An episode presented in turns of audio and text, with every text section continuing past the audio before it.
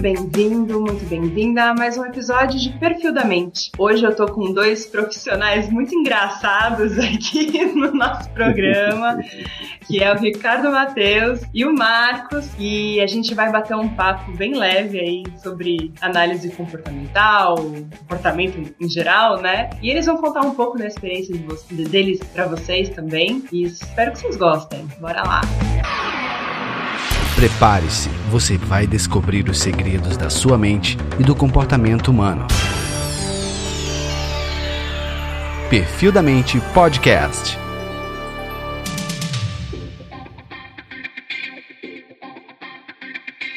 E aí, pessoal?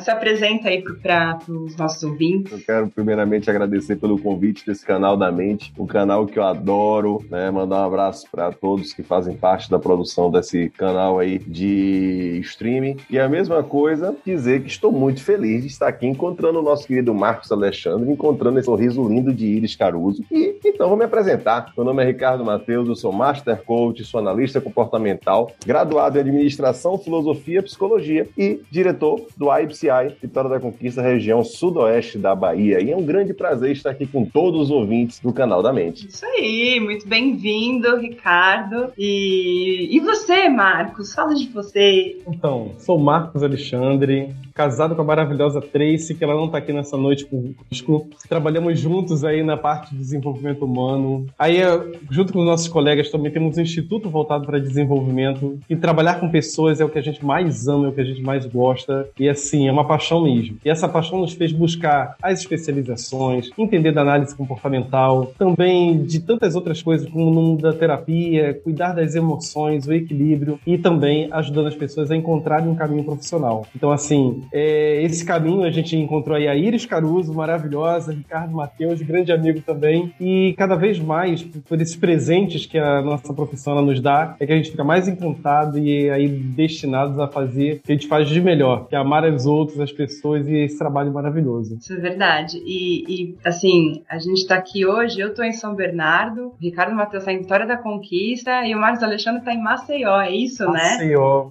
É muito internacional esse programa. Estamos todos longe, mas ao mesmo tempo perto, interligados. É maravilhoso isso. Eu vou começar perguntando é, para você, Marcos. Você tem um projeto super bacana com a Tracy, que é o Projeto Vida Saudável, né? E vocês trabalham bastante com comportamento nessa, nessa questão, não é? Que explica pra gente Sim. como é que funciona, por que, que isso aí é legal, enfim. Bom, o projeto Viva Saudável, a maior parte do público das pessoas que buscam um projeto, elas vêm a, por conta do emagrecimento. Ah, eu quero emagrecer. E parece que esse é um chamariz, né? Para as pessoas irem, virem para um projeto, cuidar da saúde. Menos pro Ricardo Matheus. Não, mas o Ricardo, Ricardo Matheus, já é outra história. Isso aí eu, depois eu falo. Depois eu falo. Ricardo Matheus é assim. Deixa eu curtir meus 130 quilos de felicidade, por favor. Ah, esse é o ponto. A felicidade. A felicidade. A felicidade. É viva saudável, não viva feliz, tá? Pois é. Mas, mas, mas essa explosão de fofura aí, os nossos 130 aí. Eu tenho 1,91m de altura, estou muito tranquilo, estou muito bem. Bem resolvido. Bem resolvido. Estou bem distribuído e bem resolvido. Bem resolvido. Então, o projeto, quando o pessoal vem buscar o projeto, pensa logo nessa questão do emagrecimento. Só que quando a gente começa a bater um papo, explicar do que se trata, o Viva Saudável, ele, o foco não é emagrecer. Emagrecimento é uma consequência. É o bônus do negócio. Porque o Viva Saudável, ele vai trabalhar a mudança de pensamento, de comportamento em relação à alimentação exercício físico. E quando você muda a sua mente, as outras coisas elas vêm de bônus. Então não adianta é, você ir para academia, né, Ricardo Matheus, ficar com esse tanquinho aí se não cuida da mente, né? Ou eu fico muito preocupado em cuidar da minha mente, mas eu não cuido da minha saúde física, do meu emocional, do meu espiritual. Então o corpo é um só.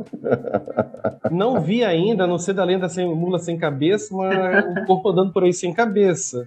Né? Não dá, não dá para desconectar. A gente até perde a cabeça algumas vezes, é verdade, mas que desconecta totalmente, não. Não então, como. assim, a pegada do projeto é bem a mudança de mentalidade. Porque aí evita aquele efeito sanfona, emagrece, engorda, emagrece, engorda, emagrece, engorda. A pessoa ela vai aprender, tem que fazer sentido. Uhum. Então a pessoa, quando vem para o projeto, ela, para ela tem que fazer sentido, porque é, o que é ensinado no projeto ele aplica em vários aspectos da vida. Então isso aí é algo que realiza muita gente. E nós passamos pelo projeto antes de colocar isso aí, qualquer um aí com um experimento, uma cobaia. Nós não temos Hum. cobaias, né?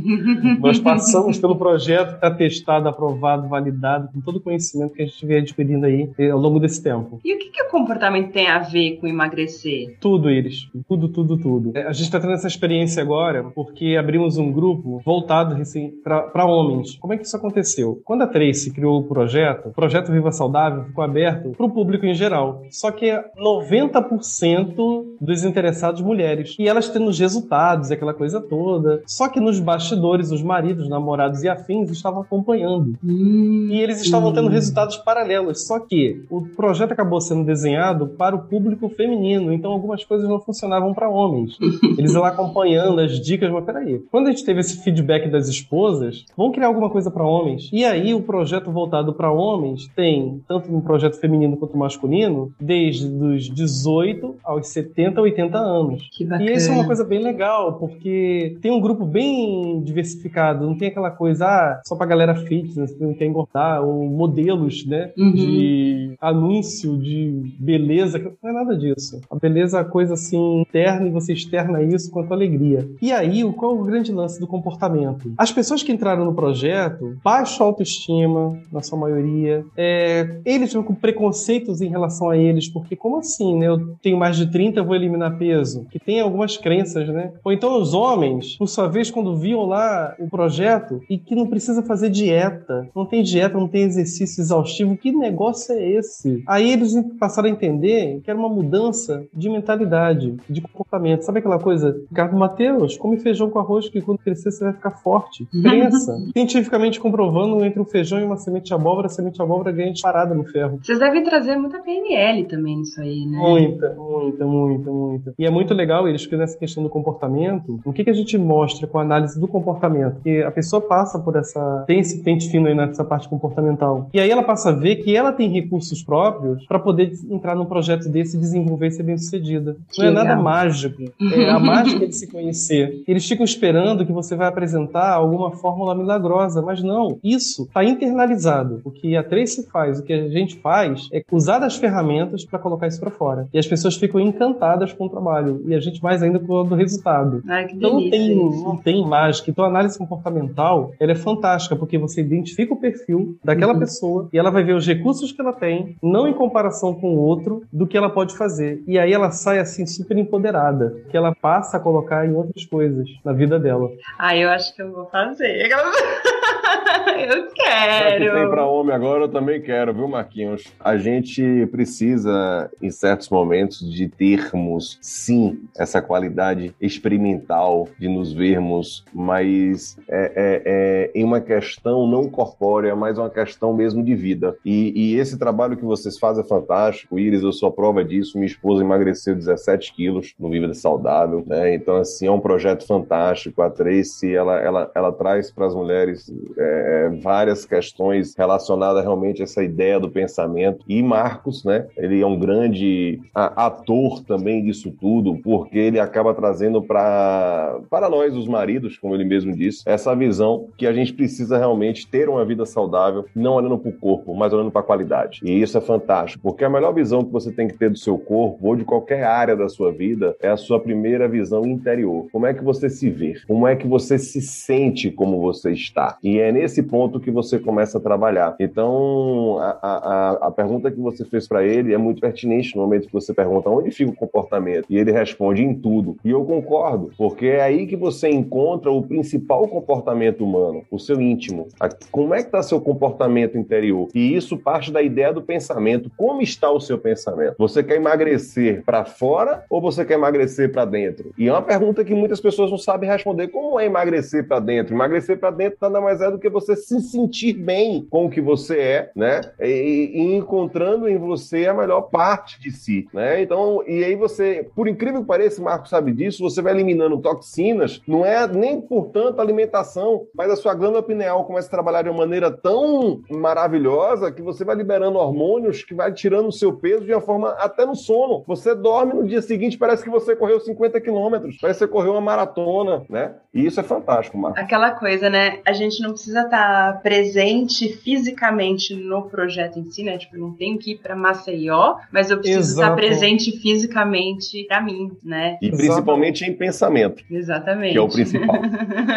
e falando de geografia, se for assim falar, daqui de Maceió, daqui de Alagoas, a gente deve ter o quê? Daqui de Alagoas deve ter uma participante, se eu não me engano, e acho que de, do, dos homens deve ter acho que dois ou três. Espanha também tem um. Olha, que chique. Tem, tem. Não, e é muito legal. Show, show, show de bola. Muito legal, porque acabou um divulgando pro outro e foi chegando. E tem um camarada que a gente tem uma diferença de 4, 5 horas de fuso horário, que estão a mais daqui do nosso, né? Estão mais à frente. E para ele as reuniões é uma hora da manhã lá. E aqui é sexta-feira às 20 horas. Ele, não, Marcos, eu vou assistir, porque faz sentido. Ele posta lá os pratos dele, as coisas que ele faz. Tem pessoas de várias regiões. E aí o que você falou, Iris, foi muito pertinente. É, as pessoas elas acabam se encontrando, cada um com objetivos em comum, e eles passaram a perceber que tem um grupo, deve ter o que hoje? Juntando os dois grupos, deve estar quase 50 pessoas no momento participando do projeto, 50, 52. E eles se encontram e veem que são homens é, e mulheres que não são aquela galerinha de academia, de corpo malhado, aquela coisa toda.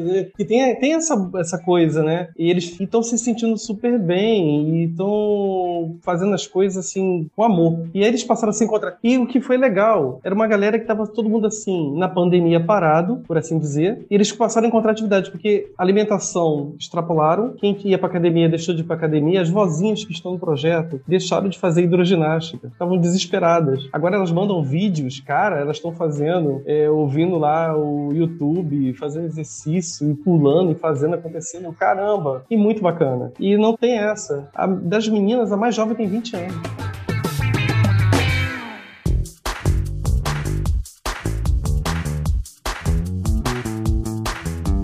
Essa coisa que você falou de se encontrar, a história do Ricardo é muito legal em relação a isso, né, Ricardo? Você, você teve uma fase aí na sua vida que você se encontrou e também foi muito dessa mudança de mindset, né? Sim, sim. A, a gente tem que ter esses momentos, né, Isso que eu digo que é de choque do pensamento, né? eu adoro.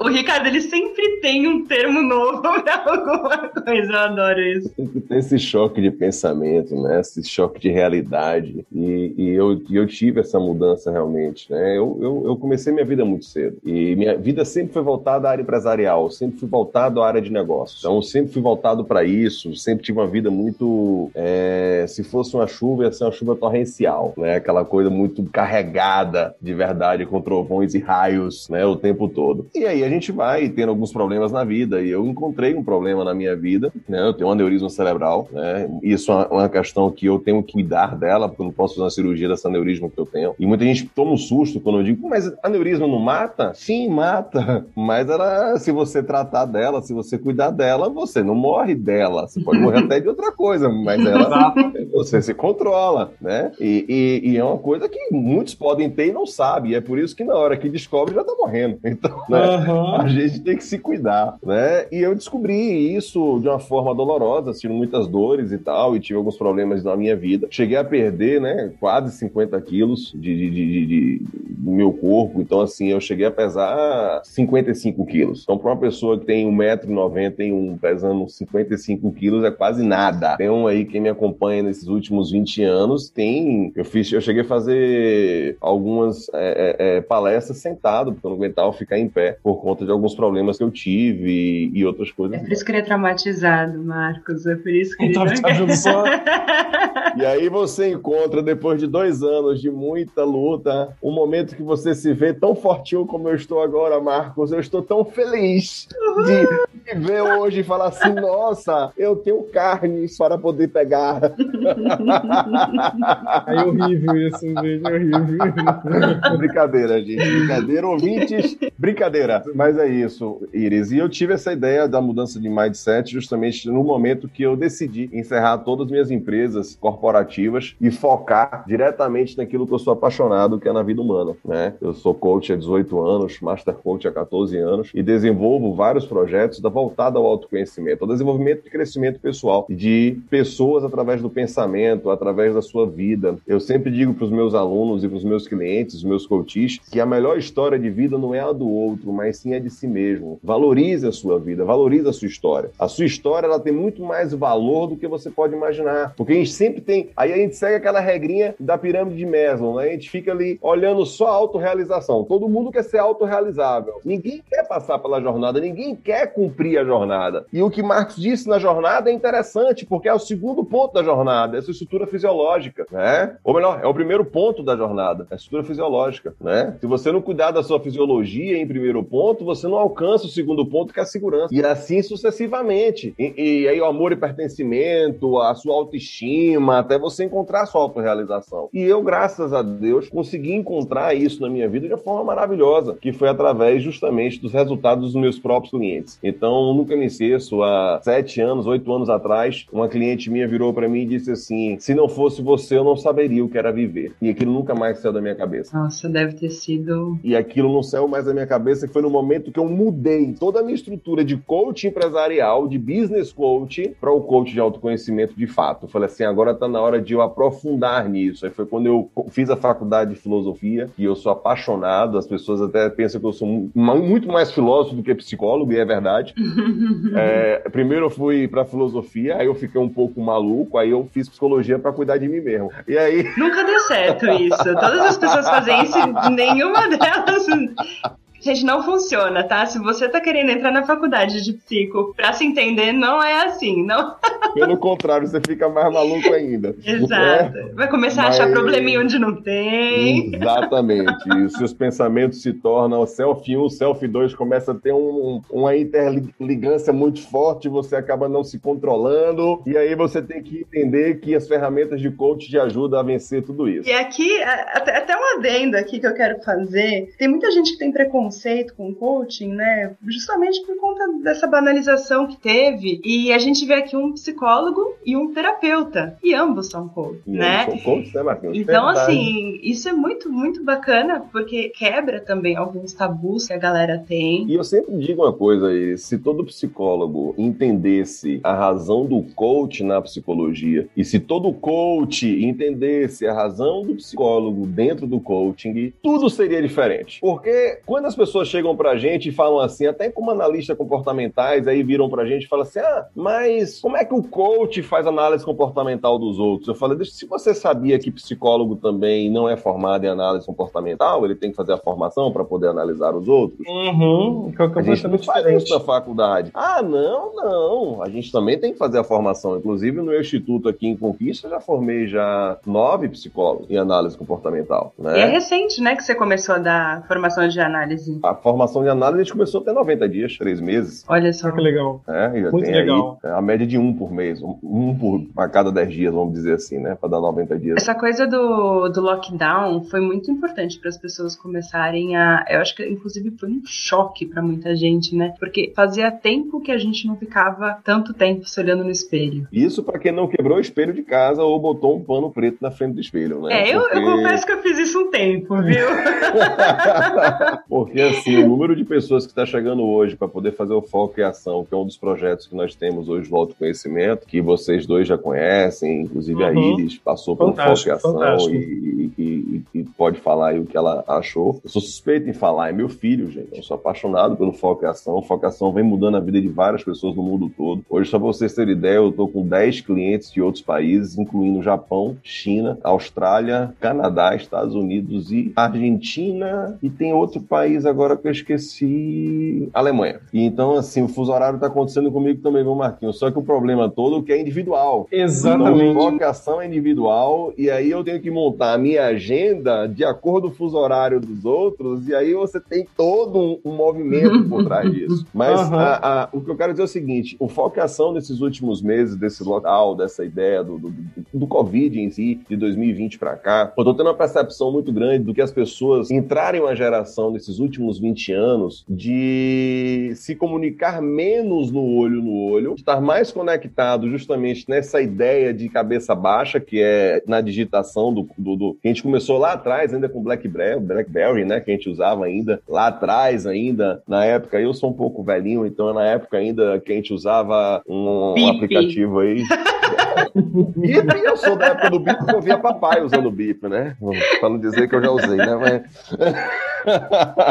Mas eu lembro que aí você começou com o Orkut, foi a, primeira, foi a primeira rede de relacionamento que começou a ter esse afastamento social. Olha, Orkut. Orkut. Engraçado, né? É um afastamento e ao mesmo tempo é uma aproximação. A gente uma aqui, por exemplo, né? Exatamente, é onde eu quero chegar. Mas só que o que que aconteceu? Mas por mais que você tinha esse afastamento pessoal, a gente convivia com pessoas ao nosso redor. Então você estava ali conversando com a pessoa lá em Londres, pelo computador ou pelo celular, mas do seu lado tinha pessoas, ou no seu trabalho, ou no elevador, ou na rua, ou no barzinho. Às vezes você, eu já fiz isso, gente, eu morei sozinho fora. Às vezes eu ia para um barzinho tomar um chopp e tava ali me relacionando com várias pessoas no mundo todo, mas minha mesa só tava eu. Mas tinha pessoas ao meu redor, mas eu tava ali no mundo conectado com o meu celular. O que que aconteceu com a ideia do lockdown? Nós nos vimos de fato solitários. Uhum. Essa é a E questão. aí, quem teve a pegada passou a olhar um pouquinho mais pra si, né? Exatamente. Agora, Exatamente. quem não teve, tá reclamando até hoje. E como Exatamente. diz, né, meu amigo, reclamar, né, pra trás. Não leva, É, é. reclamar vai pra trás, né?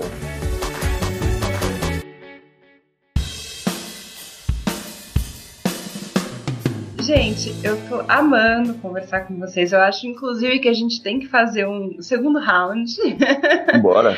numa.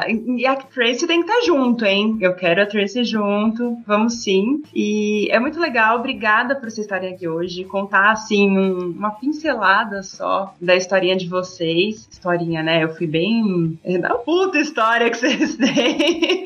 É uma historinha mesmo. Não, É não, mesmo. não. Eu, nossa, eu admiro muito vocês, de verdade. Foi um prazer estar aqui. E com certeza, né? Inclusive, se os ouvintes quiserem mandar perguntas, tal, eu vou encaminhar para vocês. E aí a gente faz um, um round 2 aqui com, com mais Não, com certeza, com certeza. Não, e pra aguçar o pessoal, o que, que tu acha aí, Matheus e Iris? É, a análise comportamental, a gente falou um pouquinho de como cada um aqui aplica. Uhum. Mas talvez quem não sabe, a Iris, ela que criou a nossa logo do nosso instituto com base na análise comportamental minha de Trace. É verdade. E ela também montou todo o portfólio do, de Ricardo Mateus, do Instituto Ricardo Mateus, com essa mesma pegada. Uma profissional de grande gabarito para essa área e que ela consegue ter uma visão holística de maneira fantástica. É algo assim, gente, maravilhoso, vale muito a pena. Não, e com a análise comportamental que a Iris fez, é, no- e a Iris ainda teve um duplo desafio, porque ela não estava fazendo a logo para o Marcos ou a logo para a Tracy. Cada um tem uma preferência. Ela fez uma logo que atendeu a necessidade, embora somos um casal, somos sócios, e quando os dois viram a logo, falou, é essa. E olha, que já passaram foi logos, hein? E a gente sempre com aquela coisa. Tem que ter alguma coisinha, né? Aí botava lá um, um desenhozinho. Não desmerecendo as outras, tá? Mas enfim. Mas era uma coisa assim que não correspondia à realidade. A gente olhava, tá aí. Era bonitinho, era legal de ver. Mas não transmitia. Quando você fez a logo, caramba. Obrigada. Fico honrada Não, com isso. Até, até as, até, até as cores, a, a cor da logo, Matheus. Aí eles Eu me vi. colocam lá. um Detalhe, não era nem assim tão fã de azul.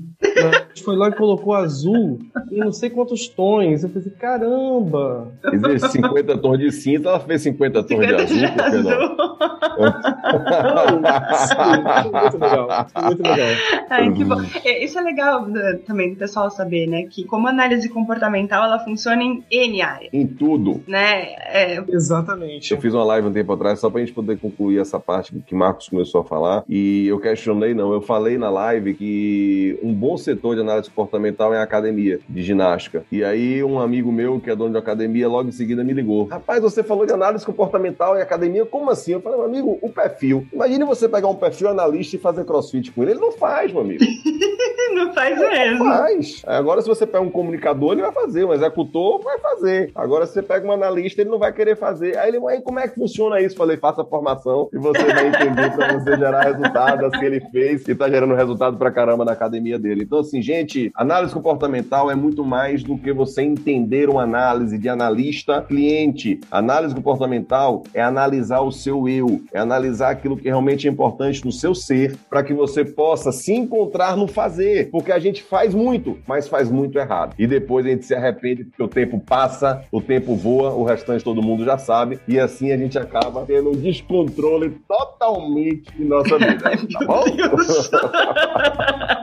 Com certeza. Vamos, combi vamos combinar o próximo. Vamos sim, gente. Prazerzão. Um beijo. Beijo pra vocês. Tchau. tchau, tchau. Até mais.